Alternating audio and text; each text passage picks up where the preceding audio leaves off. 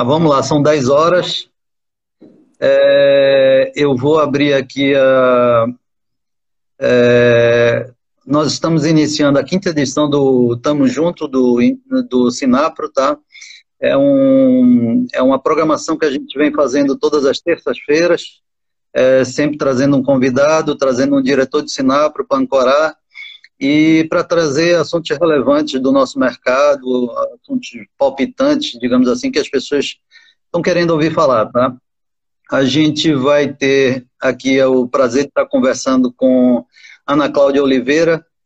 Eu vou é, Brasil e, e Argentina. Ana, como é que você define isso? HR Country Head da Continental Automotiva. Bom, eu, eu sou responsável pela área de RH para o país. A Continental, como é uma empresa alemã, a gente está presente em todos os continentes. Aqui no Brasil, nós temos várias localidades. Cada localidade tem uma gestora de RH e uma equipe. E eu fico responsável por todo o Brasil e Argentina. Então, meu papel é, é fazer com que todas as políticas da organização, todas as ações corporativas, tudo seja cascateado de uma forma, de maneira uniforme, digamos assim, né? Então, eu dou o tom da área de RH para aqui e para a Argentina, alinhado com as diretrizes da Alemanha. Certo, certo. Eu não, olha, gente, eu não vou nem ler aqui o currículo dela, que só de premiação tem umas cinco páginas aqui. Ah, então, vai terminar uma hora aqui, a gente só vai ter lido o currículo dela. Então, eu vou entrar direto no assunto da gente para a gente poder trocar uma ideia aqui. O objetivo da gente aqui, antes de mais nada, é, é, de fato trocar experiências. Ana tem toda essa experiência como profissional, tá? tem 25 anos de mercado, pelo menos aí nessa área de RH. E, e no meu caso, é, como agência, meu nome é Paulo Coelho, eu nem cheguei a me apresentar, sou sócio da Mago Comunicação de Salvador. É, nós também desenvolvemos já, já há bastante tempo, a agência Mago Comunicação uma agência que tem 26 anos, vai fazer 27 agora em agosto, e nós temos também como clientes, alguns clientes da indústria em que a gente trabalha muito esse, essa questão do endomarketing. Então, o que a gente vai fazer aqui, na realidade, é uma troca de experiências assim, percepções. É, eu costumo dizer que ninguém é dono da razão, pelo contrário, estamos todos o tempo todo, uh, estamos todos o tempo todo aprendendo, ainda mais em momentos como esse em que a gente está vivendo uma situação tão especial. O que, que eu queria perguntar, Ana, assim, para a gente começar a bater um papo? Como é que você enxerga hoje a importância de um trabalho de endomarketing? Você, como gestora de uma grande empresa, é, que inclusive com toda essa ramificação internacional, como é que você enxerga hoje é, esse trabalho que é feito para o endomarketing dentro da sua empresa e, e como é que você vê isso de importância para outras indústrias? Bem, quem me conhece sabe, eu considero prioritário, é essencial. Particularmente, eu não trabalho em RH, não consigo fazer recursos humanos e trabalhar engajamento nas organizações sem ter um time de comunicação ou sem ter, sem ter um suporte forte dessa área de endomarketing. Porque é, eu acredito, Coelho, assim, se a gente, só para tentar contextualizar, se a gente pensar há não muito tempo atrás, essa, essa palavra trabalho, ela vinha muito conectada com a, com a uma questão de sacrifício. As pessoas não vinculavam o trabalho a prazer ou a realização, né? Tinha muito uma, uma relação com dor, com sacrifício, com subsistência. E, e ao longo do tempo, essa, isso foi mudando, graças a Deus, com a evolução aí da sociedade, da, da, das gerações. Hoje em dia, as pessoas, de fato, buscam significado no trabalho.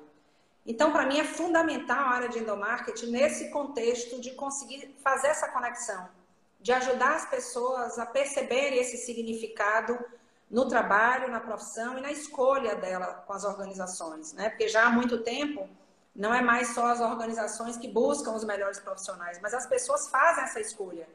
Elas escolhem quais são as marcas que elas querem usar, quais são as, as de onde ela quer comprar, né, o consumo responsável, quais são as empresas que elas querem fazer parte, de acordo com os valores dela. Então, para mim, quem faz essa, esse link é a área de comunicação, é o endomarketing, que conta o porquê das coisas. No dia a dia, as organizações fazem inúmeras atividades, tem inúmeros, inúmeras iniciativas, projetos, mas muitas vezes a gente precisa contar essa história, a gente precisa dizer o porquê, fazer essa conexão. E dessa forma, eu acho que a comunicação ajuda a fazer isso, dar esse significado. Ontem eu até ouvi uma, numa meditação uma, terminou com uma música que vocês conhecem, diz, né? Tocando os pés no chão, alcanço as estrelas. Para mim, para mim, o Endomarket faz isso. Faz a gente é, né, é, contextualizar e, e, se conectar com todas essas coisas. Então, para mim, é prioridade no dia a dia, em situação normal. Imagine em situação de crise. É, eu, eu ia te perguntar isso agora. Como é que você está percebendo esse momento, assim, é, falando do endomarket, falando de como a gente vem precisando dele, esse momento de isolamento, de home office, o que, que, eu, o que, que eu percebo assim pelas empresas que a gente atende, é, elas, elas, é, elas estão muito preocupadas com essa questão do sentimento de unidade, uma vez que tem metade da equipe que está de home office, metade da equipe está é, operando no dia a dia, essa metade que está de home office elas, é, talvez o elemento de, de, conexão dela é exatamente essa questão da comunicação, é o que, o que faz ela sentir parte dessa unidade, né? A gente, inclusive, vem fazendo isso, é, utilizando muito a própria imagem do, das pessoas, né? Exatamente para que elas se enxerguem fazendo parte disso tudo. E, e também interessante para poder você atenuar qualquer tipo de, digamos assim, de sentimento de preferência ou de benefício desse ou daquele. Olha, eu estou me sacrificando porque eu estou indo para a empresa, então, e você está aí em sua casa, no conforto. Quer dizer, na realidade é um todo que tem que ser mantido. Eu acho que o endomarketing acaba tendo um pouco esse papel de, digamos assim, aparar arestas, né? E fazer todo mundo se sentir bem todo, né? É, é, como é que vocês têm lidado com isso, Ana, lá com a Continental? Como é que você está percebendo isso? Bom, a gente já havia implementado medidas de flexibilidade, o home office como uma delas, desde 2017. Uhum. Mas é óbvio que, assim, para alguns gestores era tranquilo, para outros tinha sempre aquele paradigma de dizer: será que funciona mesmo? As pessoas estão de casa, estão trabalhando. Porque é, é o virar a chave de um papel de liderança, de sair do controle para trabalhar com a confiança. E eu acho que a pandemia agora foi um divisor de águas. Porque não há mais quem questione se o home office é efetivo e se é produtivo, né? Não, não tem mais dúvidas. Nós fomos, todas as empresas, na verdade, o, o país inteiro, a gente foi desafiado de um dia para a noite, e foi exatamente assim, foi de um dia para o outro, a gente tem que colocar todas as pessoas que podiam trabalhar de casa em casa. E no nosso caso, a gente virou a chave colocando 65% da nossa população fazer um trabalho de home office. É, então, hoje eu diria de que um dos legados, né, porque tudo tem um, tem um prós, tem lado bom e lado ruim, a gente tem que achar o positivo em tudo. Um dos legados da pandemia é a consagração do home office mesmo, né? Agora chegou para ficar e o que a gente tem escutado é até testemunho de pessoas dizendo: "Uau, eu não imaginava que a gente iria trabalhar tanto de casa". E Verdade. Na crise nós fomos desafiados a tomar decisões super difíceis e com agilidade absurda e todo mundo fez isso de casa. E a coisa funcionou e a gente fez a gestão da crise trabalhando de home office. Acho que esse é um ponto. É, tem um dado da, da McKinsey que eu acho que traz a, traz a gente um, um pouco do pensar nisso, que ele chama de que agora a gente tem, depois dessa experiência, um digital onipresente. E é verdade, né? Faz parte agora da vida de todo mundo. E nesse dado, eles mostram que 40% das pessoas hoje aqui no Brasil eles estão fazendo compras online, apesar de estarem focados em redução de gastos e corte de custo. 40% pretendem continuar a fazer essas compras online, para eles, é, para aqueles que querem uma experiência nova. Não tinha cultura da compra online e agora adquiriu e quer manter. Então, isso do digital é exatamente o que está é, acontecendo na vida das pessoas. As pessoas estão começando a perguntar: e depois da pandemia eu vou continuar a trabalhar de casa?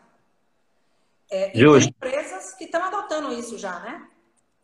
É, a gente tem, inclusive, esse movimento no mercado publicitário, a gente tem visto até algumas agências já se movimentando para reduzir estrutura, passar a adotar o, o home office como um, um projeto contínuo, pós-pandemia mesmo. Então, tem muita coisa de fato mudando isso. A gente já tinha, de certa forma, o hábito, Ana, por exemplo, quando você contrata um ilustrador, ele pode estar em Recife, pode estar em Curitiba, porque não é alguém que faz parte da equipe na sua rotina.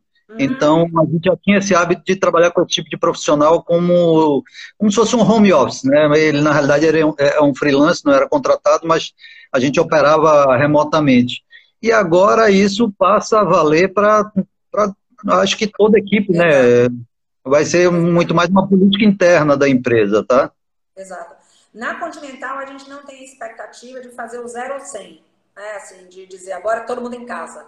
Mas sim de flexibilizar cada vez mais e, e não ir para o 0 ou 100, porque a gente também entende de que, como tem muita fábrica, tem manufatura, é, é. a presença dá é, essa, esse contato também é importante, mas deixando isso de forma bem mais flexível, né? E, e, até falando nisso, Ana, como é que o, que que a Continental vem fazendo diferente assim? O que que você, o que que você vê que mudou assim, no, por exemplo, na, no, no trabalho de comunicação com, com os funcionários? O que que mudou na, nesse momento de pandemia? O que que vocês vêm fazendo diferente para poder lidar com isso?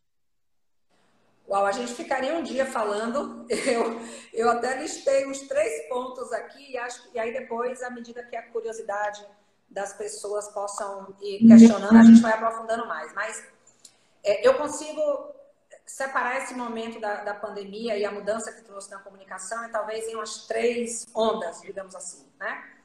A primeira delas foi logo no início, então, como você falou, ninguém conseguiu se planejar e dizer, peraí, deixa eu me estruturar, agora vem isso. Não foi assim. Foi, acordou, dormiu, estava tudo diferente. As pessoas de casa e a gente começou a, a, se questionar logo ali no início, isso foi em março, como é que a gente ia conseguir se manter conectado com as pessoas, continuar a trabalhar o engajamento delas e mais do que isso, dar direção, né, dar visão para elas Sim. e mantê-las conectadas, já que eu tinha 65% da população em home office. E logo na sequência eu tinha uma quantidade de pessoas, praticamente todo mundo em férias. E aí a gente percebeu que o nosso modelo tradicional não ia atender a esse cenário, porque ninguém estava nas fábricas para olhar os murais. O pessoal de chão de fábrica não tem e-mail, também era um canal de, é uma ferramenta que não iria surtir efeito. As TVs o que, que corporativas. Oi?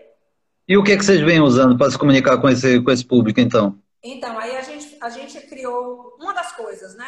logo a gente usou, optou por usar um app no celular porque a gente percebe de que o celular mudou a vida de todo mundo, né? Hoje as pessoas Isso. querem ser protagonistas de tudo. Então, tudo está aqui e você faz o que quer.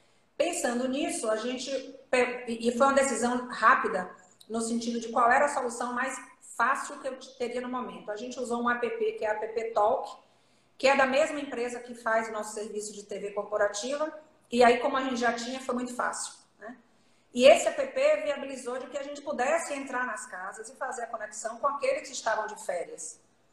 E, e o maior objetivo nesse momento era preparar eles para dizer, quando as férias tiver fim, olha só o que é que você vai encontrar na planta. E aí também foi uma demanda de comunicação, porque o nosso target era de que as pessoas, ao retornarem às suas atividades nas fábricas, que o ambiente por si só pudesse falar para elas de que tudo estava preparado para o retorno delas. Então, elas poderiam se sentir seguras ao voltar ao trabalho. Então, a comunicação teve uma participação super ativa, seja em criação de banners, seja em ajudar na preparação do, do ambiente, seja em preparar filmes e comunicados para as pessoas, para que eles, antes de voltar, já, já soubessem todos os procedimentos que a gente tinha implementado, como é que ele ia encontrar o ônibus, o que é que ele tinha que fazer ao entrar, que é que iria demandar dele um acesso na portaria da fábrica, enfim. E a gente conseguiu fazer com que as pessoas diminuíssem essa inquietude, porque elas tinham informação, elas sabiam o que ia acontecer. Hum. Então, esse app acho que ajudou bastante. Uma outra coisa que super ajudou, é essas lives, é, a gente fazia lives... Esse app foi desenvolvido especificamente para isso ou vocês pegaram alguma coisa já pré-existente? Eles já tinham essa empresa que faz o nosso serviço de software de TV corporativa, eles já tinham e eles adaptaram algumas coisas que a gente pediu, customizou. Certo.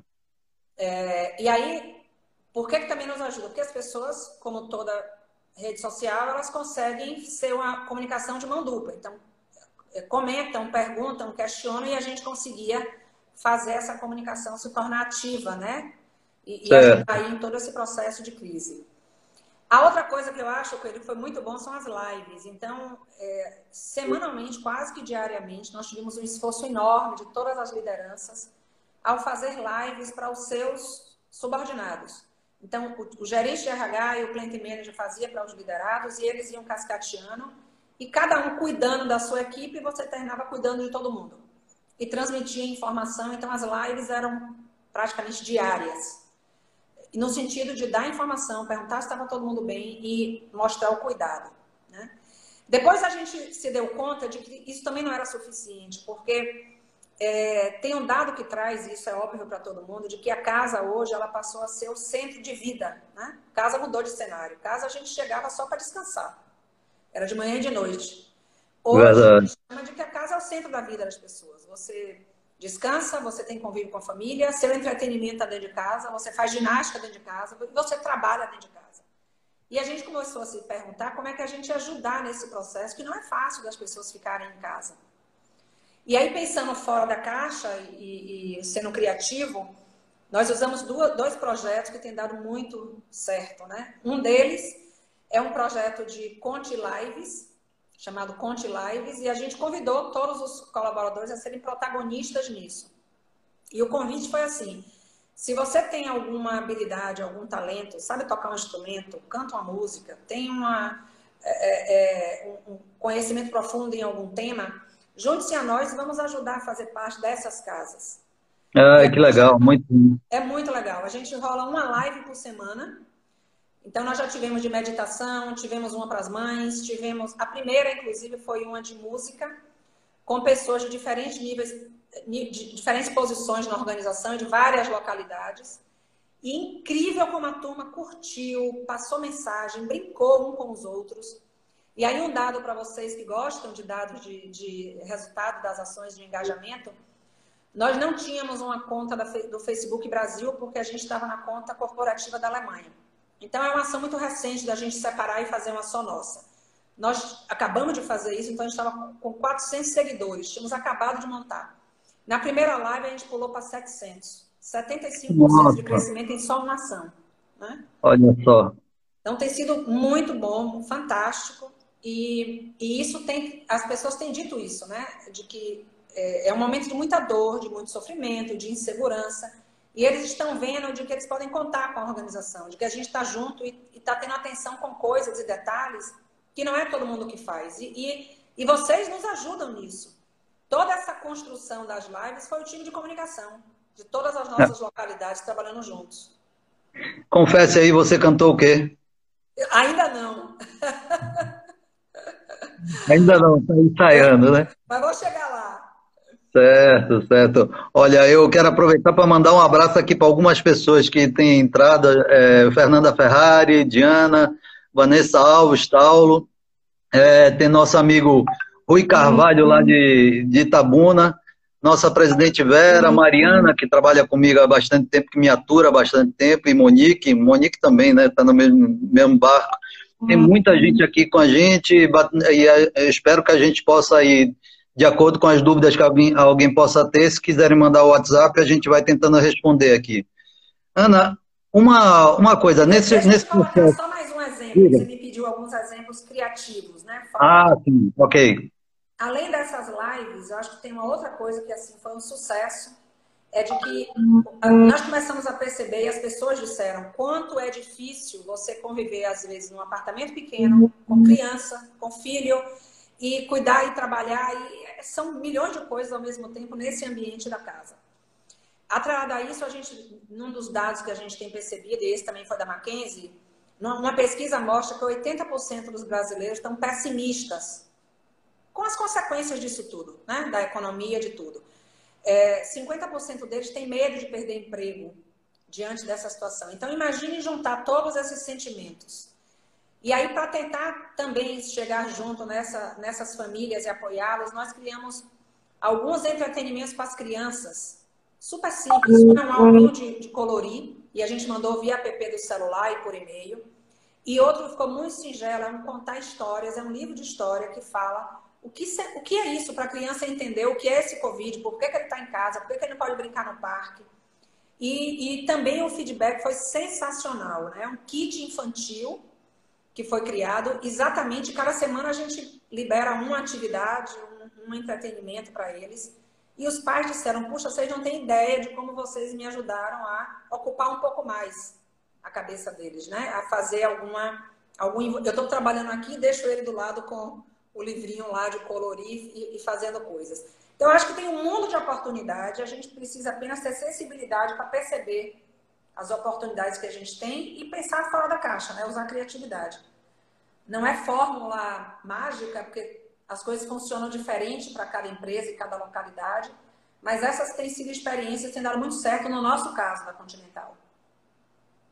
É, eu acho, acho fantástico você estar tá citando isso, essa preocupação com a família, né? Porque eu acho que um dos grandes é, diferenciais desse momento que a gente está vivendo, até pelo próprio fato de estar tá, tá vivendo muito em função do, do home office, esse, esse, formato de operação, é trazer a família para dentro da empresa, assim, pelo, pelo modelo de trabalho que, digamos assim, os familiares, os responsáveis, pai, mãe, de alguma forma desenvolvem, né?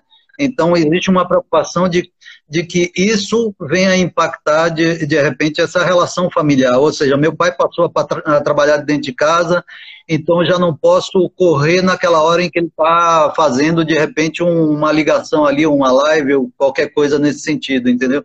Eu venho. Eu posso dar, dar como testemunho lá em casa que, assim, de manhã os meninos também estão é, fazendo aula é, através do computador, tá?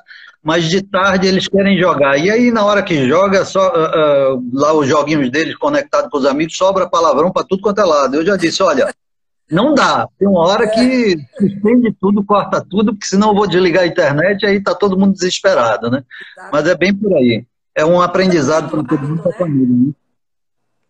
É, é, é, é, bem diferente, assim, o papel que a gente está vendo do endomarketing nessas horas é exatamente, é como se fosse um, é, ele é um mediador dessa, desse tipo de situação. Você tocou num ponto aí que eu achei fantástico, essa coisa de conseguir estender essa relação de comunicação, ou seja, o endomarketing não se preocupar somente com, com o empregado direto, mas com a família como um todo, tá? É, então a gente, muitas vezes a gente, nesse nesse show de talentos que você citou aí, alguém entra simplesmente para dar uma receita de uma, de, de, uma, de uma comida caseira. É muito legal, cara. Pessoas passam a se enxergar muito além do profissional, né? Mas Exato. a pessoa né, que está ali, né? É bem legal isso. E Coelho, nessa primeira live que eu te falei, que foi, foi musical, teve uma coisa muito sutil de um dos, dos participantes, ele, é da, ele trabalha na planta de Guarulhos, ele convidou a família dele. E eu acho que quando você abre um pouco da sua casa, da sua intimidade, você cria conexão, né? E ele foi extremamente habilidoso com isso. Ele teve a generosidade de chamar a esposa e cantou uma música com a esposa. Ah, que legal. ele terminou a live com a filha dele, ele, ele tem uma filha que tem autismo, e ela cantou divinamente bem. Eles fecharam a live com essa música. Então, eu acho que, que é isso, né? Você conecta as pessoas. Quando você vê que a casa do outro é parecida também com a sua, de que você tem necessidades iguais, você, ele também tem esposa, você tem ou não tem, enfim. E é muito bacana quando você cria essa corrente. Que bacana. Oh, por falar em artista, temos um artista aqui acompanhando a gente na live, que é o Deco Moreno, filho de Tati Moreno, um grande amigo meu. Temos Olimpinha também, né, que é uma grande amiga e um profissional aí da área de de assessoria de imprensa de mão cheia, tá? E tem o Samuel aqui que trabalhou com você, inclusive, na, na, na Ford, rasgando elogios aqui para você, viu? Obrigada. Olha, é, uma, uma coisa que, assim, é natural a gente ter essa curiosidade, Ana. É, não sei se você participa diretamente desse processo de seleção, mas você certamente deve, deve ter conhecimento quais são os critérios que vocês adotam. É, quando vocês pensam em fazer um processo de seleção. Isso não interessa, obviamente, não estou falando especificamente para a Continental, estou falando com o profissional que está à frente dessa área. É, o, que, que, o que é relevante, o que, que de fato importa num processo de contratação de uma agência? Ou seja, em que momento aquela agência se torna mais adequada ao trabalho que eu pretendo desenvolver? É claro que ah, não precisamos falar de preço, mas eh, vamos falar de outros, outros, outros aspectos, digamos assim, que você pode usar como processo de seleção. O que, é que você enxerga assim? Bom, eu vou dizer muito do meu, da minha expectativa, né? É, de novo, porque assim, eu, meu braço direito, meu braço esquerdo é comunicação. É, eu, eu entendo de que uma das coisas que faz uma diferença enorme, primeiro a gente, a gente qualifica a, as possíveis agências a fazer parte do BID pela qualidade dos serviços. Então, é óbvio que a gente faz toda uma pesquisa para verificar se essa, se essa agência é, tem legitimidade de qualidade no trabalho feito, qual é o portfólio de clientes dela, é, para qualificá-la a participar do BID. Né? Mas, particularmente, eu entendo de que uma agência, para fazer sentido para a organização, ela precisa, é, eu costumo dizer assim, ela precisa sentir o DNA daquela organização. Precisa saber o cheiro daquela organização, daquela localidade. É impossível fazer um trabalho dessa natureza se você não conseguir entender o, o, o, eu costumo chamar o lado escuro, é aquilo que não é dito, não é falado claramente, mas está ali dentro. Né? É como as pessoas Sim. gostam de interagir, é como funciona, é a linguagem que funciona para ela, é, é, a cultura da organização. Se não conseguir, não tem como fazer esse trabalho. Então a agência tem que chegar muito próximo. Antes de fazer, se, vai participar de um bid, fuça a vida daquela organização, né? Olha tudo que você pode olhar dela no mercado, vê tudo que ela tem feito para você conseguir captar um pouco esse estilo. Porque nós temos várias fábricas no Brasil e eu claramente tenho formas diferentes de fazer comunicação nas diversas fábricas, porque cada uma. É, eu ia te perguntar isso. Se vocês acabam ficando. A gente é, tem né? um formato é, maior, de que é, é bastante parecido, mas é, nas entrelinhas de como comunicar, de que viés é esse, de como fazer as campanhas, é diferente. Eu tenho fábricas que as pessoas são mais lógicas, racionais e vão, vai mais nessa linha que conecta mais com eles. Tem outras aqui de Camaçari que a turma é muito mais emocional, é mais afetividade. Então vamos por esse viés que vai ser muito melhor. Né? É, é então esse cheiro para mim sem ele não dá, pra, não dá, né? Não tem trabalho, a gente vai ficar se frustrando com esse serviço, tanto uma parte quanto a outra. É, o segundo ponto que, eu, que, eu, que para mim é, é, prioritário é a agilidade. E, e aí me permitam dizer de que às vezes isso me frustra muito, porque na vida das organizações a gente, a gente vive é, é, acelerado, né? Quem me conhece diz que eu nasci de sete meses. Eu estou fazendo meditação, hoje já fiz seis horas da manhã para acalmar. Mas a vida é essa, né? Puxa a gente e não dá para ser para amanhã. Tem, tem coisas que a gente pede é para agora, é para hoje. Porque a notícia velha não vem de jornal, né? Não dá, não dá ibope. Então, para mim, o time na comunicação é uma coisa extremamente sensível. E, e eu acho que essa é, uma essa é uma coisa que às vezes a gente tem dificuldade. Porque a agência às vezes não tem o mesmo time da, da realidade da vida das organizações. Então precisa ter. Verdade. Atividade é, é para ontem, tem que ser. Né? Amanhã não serve mais. É, e, e o, Mas você já, você, já, você já tentou fazer pão em, no micro-ondas? Pão no micro-ondas não fica bom. A gente fica dizendo que nem sempre a padaria consegue atender naquele mesmo momento, porque tem um tempo de assar o pão, entendeu? É, é verdade. Mas acho que é, essa, é isso que precisa ajustar. Às vezes eu também acho que tem momentos que o ótimo é inimigo do bom. Verdade. Então, às vezes é melhor fazer o bom, mas faça agora. Então, tem que ter essa sensibilidade e a agência, a empresa, precisa negociar isso. O que é, que é mais mandatório agora? É ser já, então vamos, vamos, vamos fazer o bom, mas vamos fazer e não perder o time. Ou dá para negociar, dá para ser em três dias, entende? Então, o time para mim é, é fundamental. E a terceira coisa é a criatividade. Tem que sair do lugar comum, né? Tem que tem que achar os viés e tem que enxergar as coisas que o outro não vê.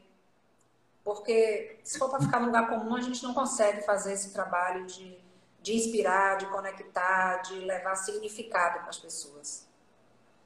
Mim, como é que vocês faltam? É, você, você, você relacionou três itens que são de fato preponderantes, né? Desde a questão de, de cultura, adequação nesse caso, é, a segunda, essa questão de, de, agilidade, de fato. E o terceiro item, que é um item, digamos assim, que eu diria que é um default do próprio, da própria atividade uhum. publicitária, que é você trazer a criatividade como um elemento diferencial nisso. É, isso, de fato, é preponderante, né?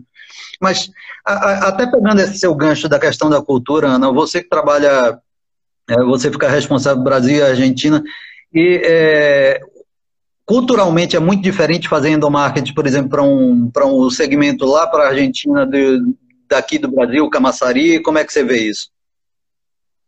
É, é, é tota, a cultura é totalmente diferente. Na Argentina, nós temos escritório de vendas, a gente não tem fábrica, né?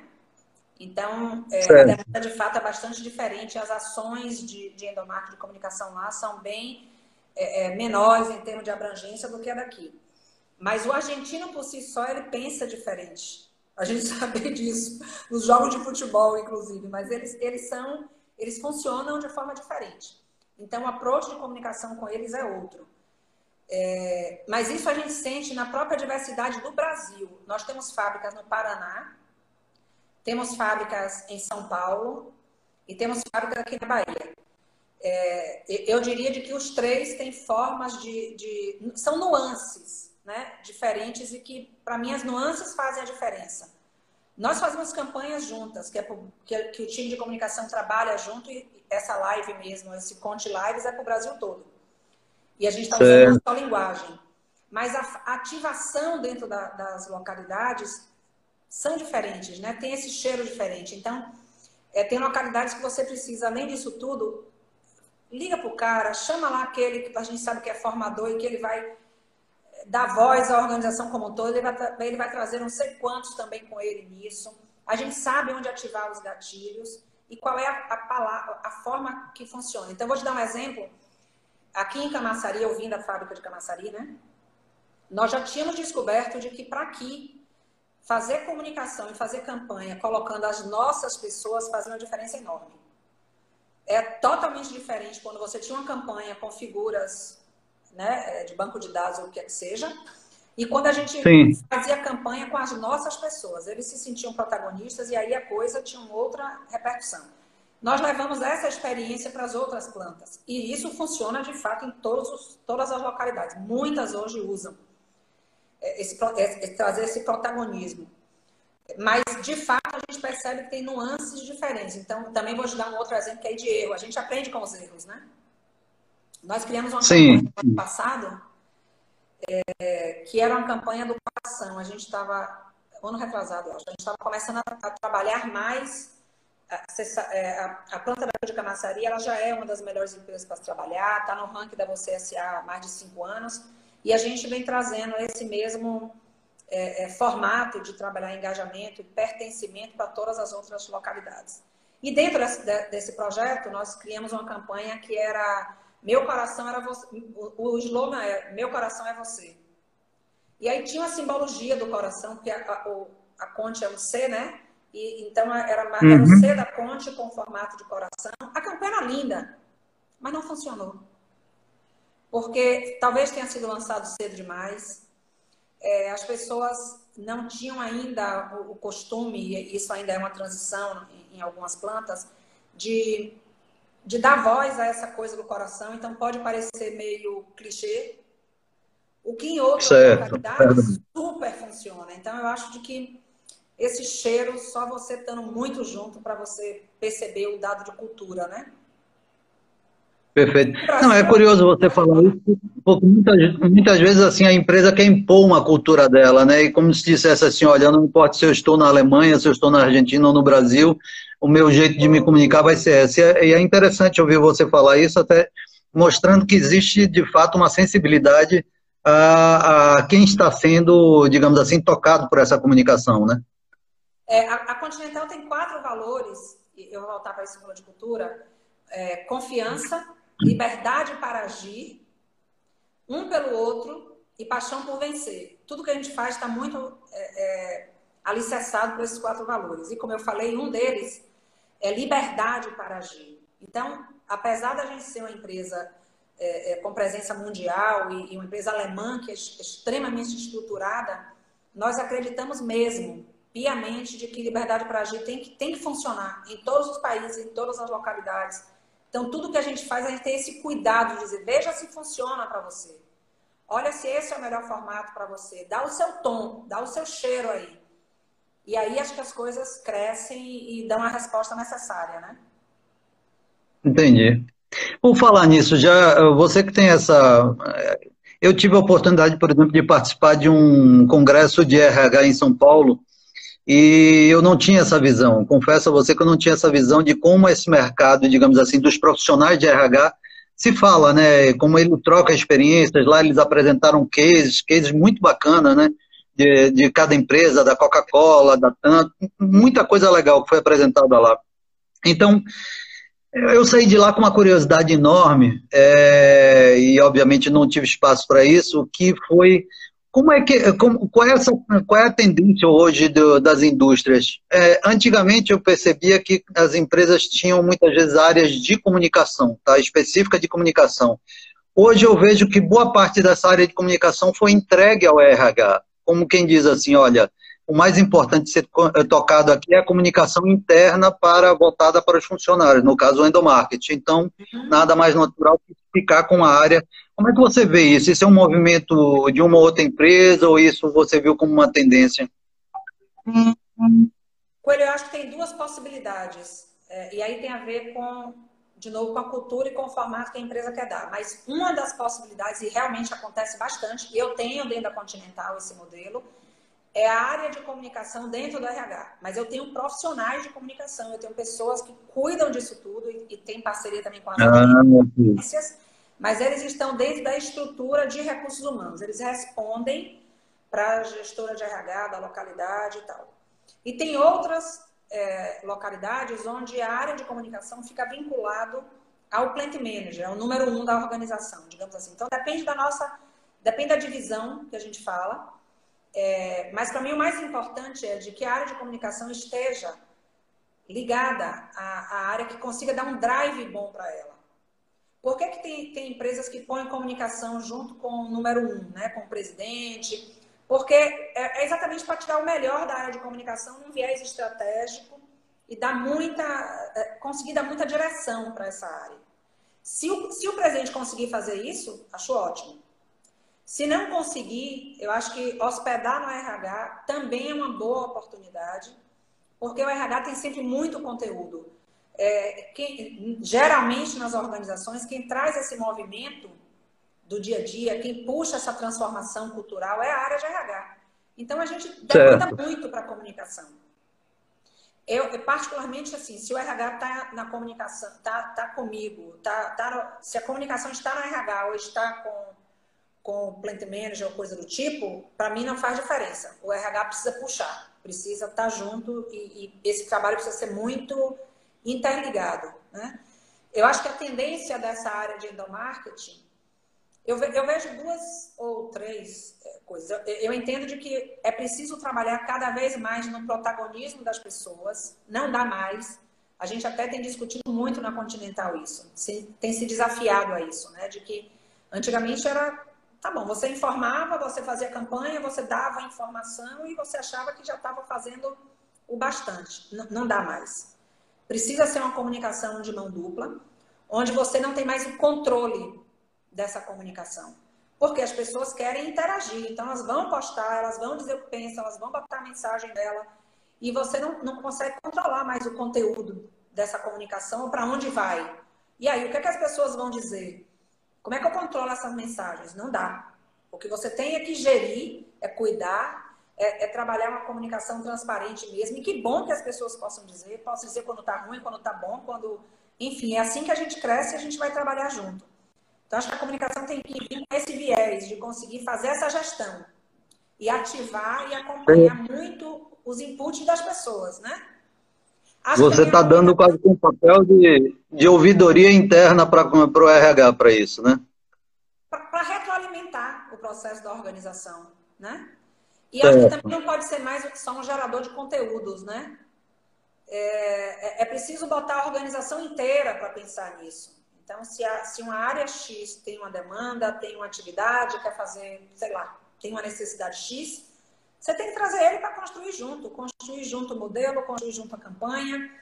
E, e, a área de comunicação e a agência ajudar com o know-how de vocês, com, com o, melhor formato para fazer as coisas, mas não é um tirador de pedidos, né? É, é claro, tornar esse, esse conhecimento pulverizar na organização. No RH a gente já faz isso há um tempo, né? Hoje a gente fala muito de que o verdadeiro gestor de RH é o líder, não é a área de RH. É o líder que tem que fazer todos esses trabalhos que antes era feito pelo RH. Nós somos consultores internos, a gente ajuda e a gente é, empodera essas pessoas para isso. Para mim, a comunicação é a mesma coisa. É preciso empoderar as áreas e as pessoas de conteúdo, de formato, de criatividade, para que eles nos ajudem juntos, gere, traga, né, gere esse conteúdo. Acho que é uma forma diferente de fazer, ou, ou velha de fazer, não sei, mas entendo de que cada vez mais A organização vai demandar isso. Porque as pessoas. Deixa eu te perguntar uma coisa, Ana. É, é, você, quando você falou que você, por exemplo, na, na, na Continental, vocês têm área, tem a comunicação dentro do RH. Como é o processo seletivo de vocês para esse profissional? Seja esse profissional um profissional de RH com especialização em comunicação ou é um profissional que vem de fato de formação de propaganda e marketing? É, é um profissional que vem da área de comunicação, ou jornalismo, propaganda e marketing, mas dessa área. A gente tem tido algumas experiências interessantes. Eu não sei se ela está aqui na live, mas nós temos uma pessoa aqui na planta de Camaçari, ela vem da área de comunicação, ela já atuava numa universidade nessa área de comunicação, toda a formação dela vem daí. E ela entrou num programa trainee de RH, que a Continental tem um certo. programa aqui muito bom. E aí, dentro desse programa trainee, ela foi para a Alemanha, fez toda a formação do programa, depois de um ano, e voltou para aqui para a planta. Hoje, ela já não é mais da área de comunicação. Ela, literalmente, ela até ficou, mesmo depois do trainee, ela ficou um tempo na área de comunicação, mas agora, agora ela é da área de RH. Porque eu acho que essas coisas, as profissões, elas não são mais como era antigamente, né? A gente formava era para a vida toda. Uhum. Hoje não é mais. Você permeia também e se permite Verdade. mudar a cara. E como tem uma certa é, proximidade essa, essas duas áreas, eu acho que essa também é uma possibilidade, uma tendência. Nós temos esse exemplo dentro de casa. Hoje essa pessoa está em RH, mas literalmente quando a gente faz uma seleção para a área de comunicação, a não ser que tenha alguém interno, um, um, potencial interno, que pode não ter a formação específica, mas tem todo um talento para isso. Mas quando a gente busca do mercado, a gente busca pessoas que, que são experientes e com formação para essa área mesmo, de comunicação, de jornalismo, esse segmento. É, essa é uma preocupação que a gente tem, Ana, até para você entender, porque obviamente você tem um mercado formador de profissionais aqui na Bahia, as, as faculdades, e, assim, essa é uma angústia que eu vivo, talvez um sentimento de pai, né? De, de tentar enxergar mercado para esses profissionais que vá além do, das próprias agências. O, o quadro profissional de agências é muito pequeno em relação ao tamanho do mercado que demanda profissionais de comunicação. Então, o que a gente tenta estimular, de certa forma, é exatamente que esses, que esses profissionais também enxerguem isso, né? Não fiquem Exato. presos só a ter que trabalhar dentro de uma agência de, de propaganda, né? Exato, com certeza. É, olha, eu vou mandar um abraço aqui para nossa presidente Vera Rocha, que está aqui assídua, sempre nos vendo, e que inclusive vai ser. A próxima live é com ela, tá? Mas a gente vai voltar, vai falar disso um pouco mais adiante. Mandar um abraço também para o Oswaldo, é, nosso grande amigo aí, já, já tivemos várias experiências de trabalho juntos e, e prazerosas, por sinal, tá? E Ed Pereira, que trabalhou comigo bastante tempo, é um prazer tá, tá, você estar tá aqui acompanhando. Ô, Ana, voltando aqui para nossa pauta, o que, que, eu queria eh, saber? Assim, a gente a gente está vivendo esse momento todo especial e a gente entende que vamos sair daqui com aprendizado. Falando especificamente do, do mercado Bahia, eh, esse mercado que a gente vive aqui, você enxerga que essa, essa nossa área, a área de comunicação, no caso, ela sai fortalecida com esse momento de pandemia? Estou falando de endomarketing como um todo. Como é que você percebe isso? Porque, assim, em dado momento a gente fica, fica assim, olha, é, tem muita demanda. É claro, quando vem muita demanda, você também acaba ouvindo muitas vezes algumas reclamações, né, por, por questão de prazo, por questão de agilidade, essas coisas todas são naturais, tá? E você fica com aquela pergunta assim: é, é bom ter essa demanda ou está havendo esse tipo de reclamação porque está havendo demanda? Talvez se a gente não, não tivesse importância, não, não, não haveria isso, tá? Uhum. Ou se isso nos expõe de alguma forma, como é que você percebe que ao final, enxergando um final nessa pandemia, qual, qual é o legado que a gente fica para o endomarketing? Coelho, a minha percepção é que, de fato, é, a, a, as empresas, como legado, as empresas, elas. Aquelas que não sabiam ainda, muito provavelmente elas estão se dando conta da importância que é a comunicação. Né? Chacrinha já dizia: quem não, se, quem não se comunica se entropica. E é verdade. Comunicação é, é, é chave em tudo que a gente faz, em toda interação humana. Então, para aquelas que não sabiam o valor desse trabalho, eu imagino que agora elas sentiram na dor. Que a gente aprende no amor na dor, né? E nessa crise, Isso aí. Nessa crise, quem não tinha essa consciência ou não tinha uma estrutura para fazer, sofreu muito. Porque não dá para ter resultados rápidos se você não tem uma resposta de comunicação também forte e presente. Para as outras que já sabiam e que já, já, já tinham, ela só demandou mais. Então, é uma área que ficou muito em evidência no sentido de demandas mesmo, de, de inúmeras coisas do, no dia a dia, para a gente dar essa virada e conseguir fazer a gestão dessa crise. Então, acho que o legado é positivo, no sentido de valorização, não tenho dúvida disso. E acho que talvez também seja um momento de repensar é, é, para as agências e, e para o time de comunicação, porque tem um chavão aí, não sei se é verdade ou se não é, mas que as empresas de menor porte elas às vezes não têm condições de ter na sua estrutura um time de comunicação e tal, mas eu acho que se, se tiver um processo customizado e que couber no orçamento, ela pode contar com as parcerias e com todo o suporte da agência e isso vindo de fora, facilita a estrutura, deixa essas empresas leves e ela consegue ter o trabalho. Então, essa coisa da tecnologia hoje, para mim, ela, ela é, uma, é um divisor de águas, porque se você pensa nessa era digital e na pós-digital, o que a pós-digital traz, e, e, até a digital, é, é só para tentar contextualizar, assim, a gente vem de uma época que, com a, a, o arcabouço aí da Revolução Industrial, que o que é que a gente aprendeu nas organizações? Os projetos eram longos, tinha que fazer todo um business case, e, e até você planejar, organizar, rodar o PDCA, e, e até implantar, tinha todo um, né, time aí nisso. Essa moçada das startups, essa era digital, ela traz um conceito totalmente diferente. O que ela pensa é, é uma dinâmica. Passa, né? Descubra qual é, qual é a dor da sociedade, resolva uma dessas dores e dê a resposta, mas dê rápido. E você não precisa começar no ótimo. Você lança e, e com a experiência do, do usuário, você vai aprimorando. Então é totalmente diferente. A lógica é outra. Acho que a outra lógica que ela traz é a lógica da abundância. Ou seja, acabou aquela história de competitividade. Eu não posso falar porque meu concorrente vai ver, esquece isso. E quanto mais vocês se apoiarem enquanto agência, quanto mais cada um internalizar de que a lógica é da abundância, isso cresce, só cresce, é um movimento que só cresce. Eu tive essa experiência visitando startups, é, é sensacional.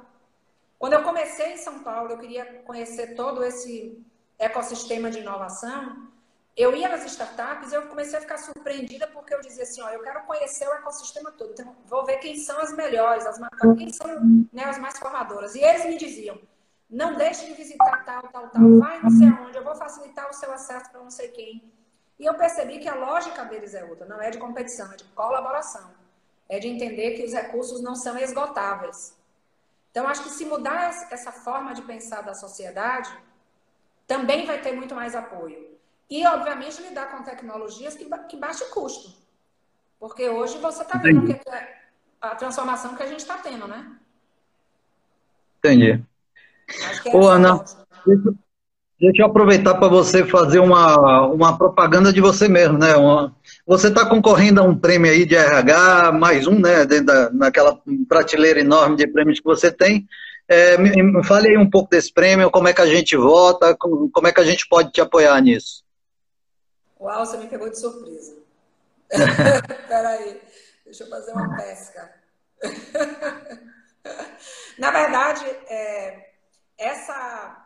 Deixa eu abrir aqui. É Para vocês verem, um só celular não basta, a gente anda com dois, né? É, é uma loucura. Tem duas Mas, orelhas, né? Então foi fácil. Oi? Tem duas orelhas, então cabe dois celulares. Exato. Na verdade, tem um grupo, é, que é um grupo de gestão de RH, que eles ficam em São Paulo, já tem, é um grupo bastante é, é, antigo, tem um trabalho fantástico na área de recursos humanos. Eles têm várias pesquisas. Eu também eu não conhecia tanto essa, já, já tinha visto ano passado, mas não, não tinha me debruçado.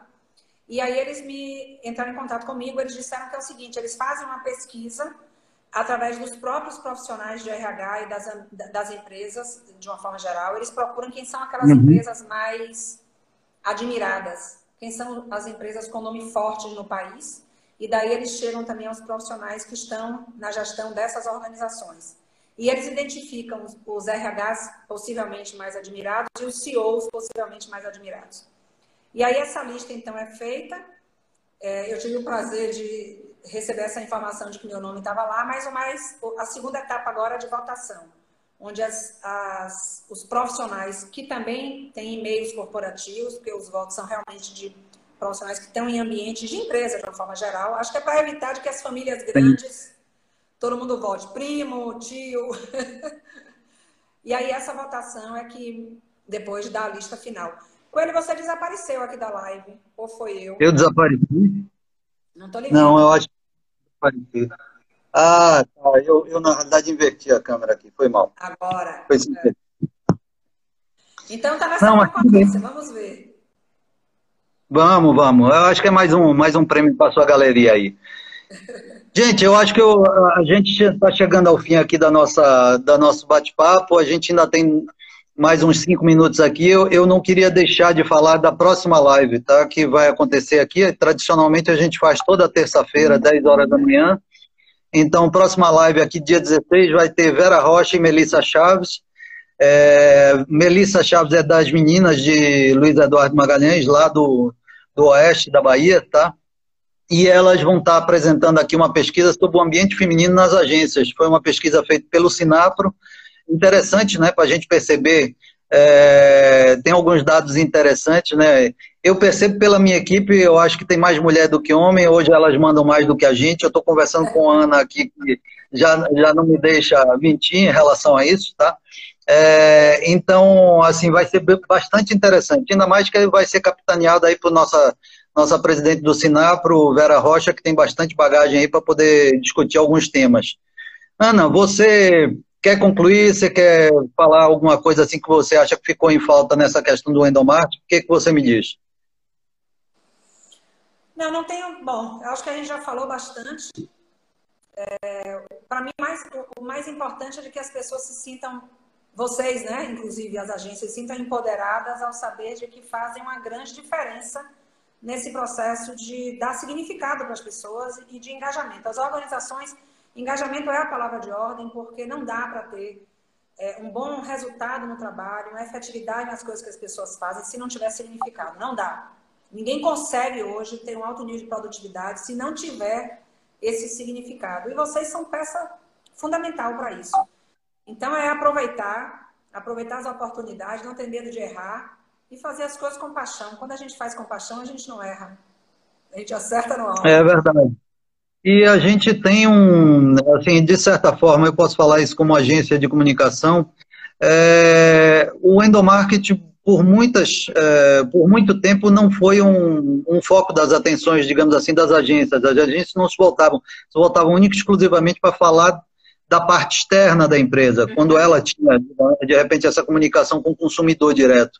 E o que a gente percebe é que, a, a, primeiro, que é uma relação completamente diferente, né? Fazendo a marketing é viver a própria empresa, é ser um, um pedaço dela. Tá? Se você, você faz isso de uma maneira, eu não digo nem mais nem menos verdadeira, mas é, é, é existe uma cobrança porque você está falando com o público que mais conhece daquilo que você está falando, tá? Então não cabe o fake, não cabe o, né? Não tem, não tem aquela coisa assim de fazer uma embalagem bonitinha para parecer melhor. É o que é, tá? Exato. E eu acho bem legal assim, a, gente, a gente poder abrir esse espaço para poder falar de endomarketing, que muitas vezes fica uma coisa assim meio que em, em, segundo plano, como se não tivesse tanta relevância quanto de fato tem. Tá? Então, eu tive a sorte, obviamente, de trazer a Ana Cláudia, que é um expoente do segmento tá, aí de, de, do, do mercado, e essa oportunidade de estar passando para a gente aqui essa experiência do, do trabalho do dia a dia. Tá? Principalmente nesse momento de pandemia em que a gente está tendo, digamos assim, uma, uma revolução nos hábitos dentro das empresas, tá? Ana... Eu que agradeço, tá? Porque, assim, falar com o meu time de RH, eu me sinto em casa, a minha comunidade. Falar com as agências, falar com o time de comunicação, de marketing, não é a minha, o meu know-how, mas eu me sinto muito próximo de vocês pelo dia a dia, prática, traz Sim. isso, né? Tô, tem algumas pessoas do nosso time de comunicação que eu estou vendo o nome aqui, então elas são testemunha disso. Obrigada pela oportunidade, é um prazer. Obrigado a você, Ana. Vamos nos ver mais vezes, viu? Grande abraço, gente. Obrigado aí pela audiência. Tchau, tchau. E a gente se vê na próxima terça.